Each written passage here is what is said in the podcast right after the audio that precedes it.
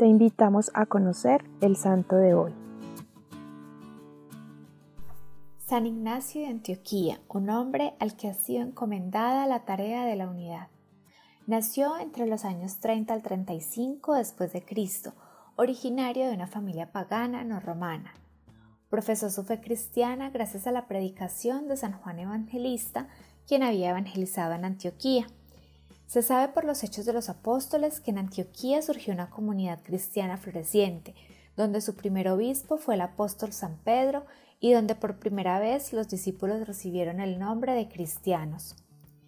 Designado por los apóstoles Pedro y Pablo, Ignacio se convirtió en obispo de Antioquía desde el año 70 hasta el año 107, fecha de su martirio, sucediendo a San Evodio.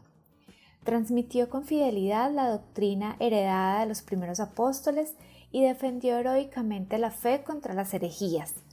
Exhortaba a los cristianos a dar la vida por Cristo, a ser fieles a las enseñanzas recibidas, a mantenerse firmes frente a los que pretendían socavarlas, así como a vivir la caridad y unidad entre todos. Cuando comenzó la terrible persecución del emperador Trajano, Ignacio se negó a renegar de su fe en Cristo, por lo que fue condenado y transportado a Roma, encadenado y torturado por los guardias durante el largo camino. En este viaje, el obispo Ignacio escribió siete cartas. Las tres primeras fueron dirigidas a las comunidades de Asia Menor, Éfeso, Magnesia y Trali. En ellas expresó su gratitud por las muchas demostraciones de afecto. La cuarta carta, dirigida a la Iglesia de Roma, contiene la súplica de no obstaculizar su propio martirio, por el cual se siente honrado, considerándolo como una oportunidad de acompañar a Jesús, recorriendo el camino de su misma vida y de su dolorosa pasión.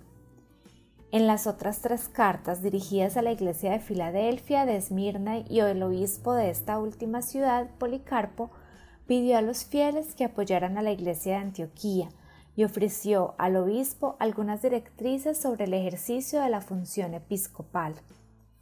En sus cartas expresa el deseo, casi como una oración, de que los fieles conserven siempre la unidad de la Iglesia, superando todos los errores y eliminando todas las divisiones. En el portal de CatholicNet leemos lo siguiente. Ignacio sabía que la verdadera vida era aquella que le esperaba después de la muerte, en donde podría contemplar cara a cara el rostro de Cristo, dejad que pueda contemplar la luz. Él sabía que para llegar a contemplar esa luz era necesario ser testigo de la luz en este mundo, sin importar las pruebas y los sufrimientos que fueran necesarios, pruebas y sufrimiento que cristalizaron con el derramamiento de su sangre y al que él veía como algo necesario. Soy trigo de Cristo, deberé ser triturado por los dientes de las bestias para convertirme en pan puro y santo. La ejecución de la sentencia se realizó en el Coliseo romano, donde unos leones dieron fin a su vida. San Ignacio fue el primero en denominar católica a la Iglesia, en utilizar la palabra Eucaristía refiriéndose al Santísimo Sacramento y en escribir sobre la virginidad de María. Te invito para que hoy ores por los cristianos perseguidos y por la unión de nuestra Iglesia Católica. San Ignacio, enséñanos a ser fieles seguidores de Cristo, a defender nuestra fe sin temor y con la certeza en nuestros corazones de que Jesús murió en la cruz por nuestra salvación. Cristo Rey nuestro, venga tu reino.